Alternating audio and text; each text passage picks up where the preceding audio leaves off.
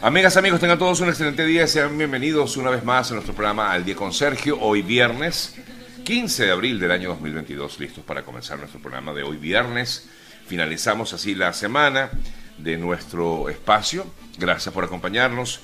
Nuestro programa llega a ustedes a nombre de María Tiraburgos. La ayuda equivocada puede perjudicarte. Arroba María Tiraburgos. A nombre también GM Envíos, tu mejor aliado puerta a puerta Venezuela. Arroba GM Envíos y de nuestro buen amigo Eoliver Suárez para estar asegurado de por vida arroba eo.ayuda. Comenzamos de esta forma nuestro programa de hoy viernes, Viernes Santo por cierto.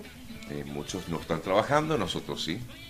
Pero aquí estamos, listos. Feliz y bendecido día, feliz y bendecido Viernes Santo. Gracias por acompañarnos. Ah, y, y musicalmente suena ahí lo nuevo de Nacho junto a Manny Cruz y Daniel Santa Cruz se llama Dame una noche. Por aquí me saludan desde Margarita, me imagino que están de vacaciones o es que viven en Margarita. Bueno, cualquiera de las dos, ¿no? Igualmente pásenla rico durante estos últimos, eh, durante estos días, quise decir, este fin de semana, que eh, estamos en la celebración de la Semana Santa.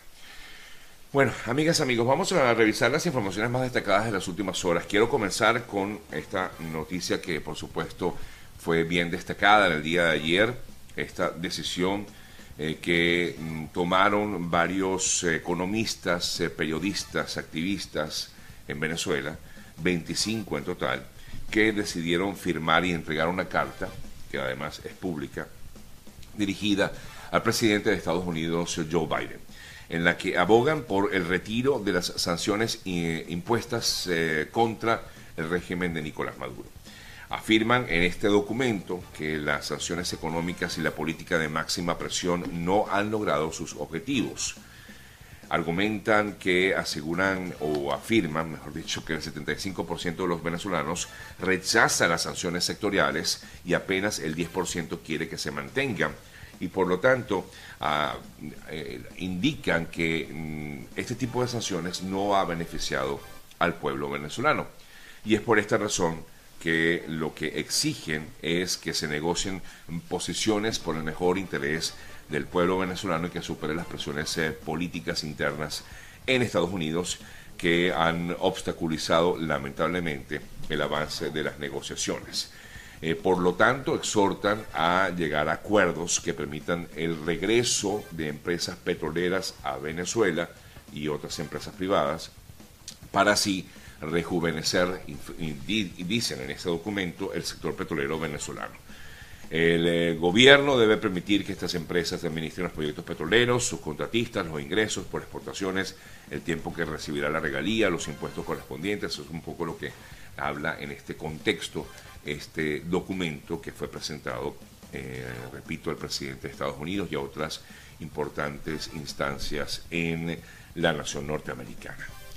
Firman el documento 25 venezolanos, 25, en su mayoría economistas y periodistas ligados al mundo de la economía, a la, al área económica, Alejandro Sucre, Alfredo Padilla, Andrés Rojas, Blanca Verazá, Feliciano Reina, Francisco Rodríguez, Jorge Botti, Jorge Macriñotis, eh, José Guerra, José Antonio Gil Diepes, José Manuel Puente, Luis Ernesto Aguilera, Luis Vicente León, Leida Marcela León, Luis Oliveros, Manuel Sutherland, eh, Marianela Herrera, Mariela Ramírez, eh, Michael Penfold, Pablo Zambrano, Rafael Quirós, Reinaldo Quintero, Ricardo Cusano, Tamara Herrera y Víctor Álvarez. Nosotros tenemos previsto en el día de hoy Vamos a tratar de contactar a uno de ellos para que nos conozca o nos dé a conocer, mejor dicho, su punto de vista directamente acerca de esto que fue presentado ante el gobierno de Estados Unidos. ¿Ustedes qué piensan?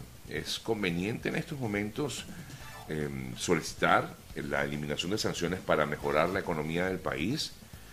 Eh, ¿Consideran que es lo que realmente se requiere en estos instantes? Eh, que se levanten estas sanciones eh, para seguir adelante. Es un poco el planteamiento, de lo que dice esta carta. Y, entendemos perfectamente su punto de vista, pero queremos escucharlo a ver qué nos dicen ellos al respecto.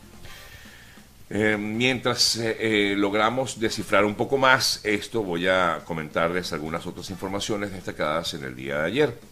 El Ministerio de Defensa de la Federación Rusa informó que efectivamente el eh, crucero misilístico Moskva eh, fue remolcado al puerto de destino debido a daños que sufrió luego de haber eh, sido atacado por fuerzas ucranianas.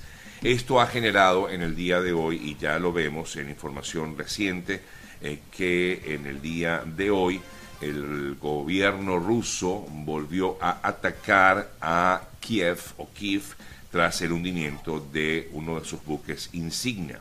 insignia. Las sirenas sonaron durante la madrugada de la capital ucraniana, mientras la población se prepara para la ofensiva del ejército en el este y en el sur del país. Informa el gobierno de Ucrania ante lo ocurrido eh, primero con el banco, el buque hundido, y la represalia que vino por parte de Rusia.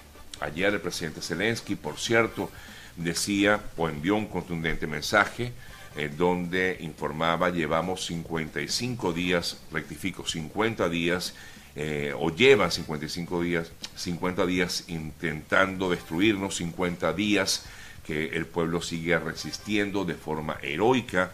No le tenemos miedo a nada porque sabemos por lo que luchamos. Tenemos el coraje suficiente para acabar con el mal, dejar de alimentar eh, esta situación. Es un poco lo que decía Zelensky ayer en este mensaje que publicaba al cumplirse los 50 días de esta invasión rusa a Ucrania. El fiscal de la Corte Penal Internacional, eh, que continúa en Ucrania, dijo ayer que existen motivos razonables para creer que efectivamente se han cometido crímenes de Ucrania crímenes de guerra en Ucrania y que entran bajo la jurisdicción del Tribunal de la Corte Penal Internacional y por lo tanto las evidencias, decía eh, Karim Khan, hablan por sí solas. Cuando las hayamos eh, visto, analizado y verificado, los jueces independientes decidirán sobre la solidez de lo que encontremos. ACNUR ayer eh, informó que la ofensiva rusa ha dejado más de 4.700.000 personas refugiadas que han salido de Ucrania. Pero así como han salido, hay un grupo de personas, cientos de personas que en el día de ayer intentaban regresar a la capital de Ucrania, a Kiev, a pesar de que muchos decían o les decían autoridades que no lo hicieran, que no regresaran hasta la ciudad, pero es un momento difícil, muchas personas decidieron regresar a sus hogares, eh, decían es hora ya de volver a casa, luego de que eh, fuera de alguna manera liberada la, ciudad, pero vemos que constantemente hay ataques como el registrado hace eh, unas horas en la capital por lo que no es seguro volver a la ciudad. Pero mucha gente dice, yo prefiero irme a casa, estar en mi casa en medio de esta, de esta guerra.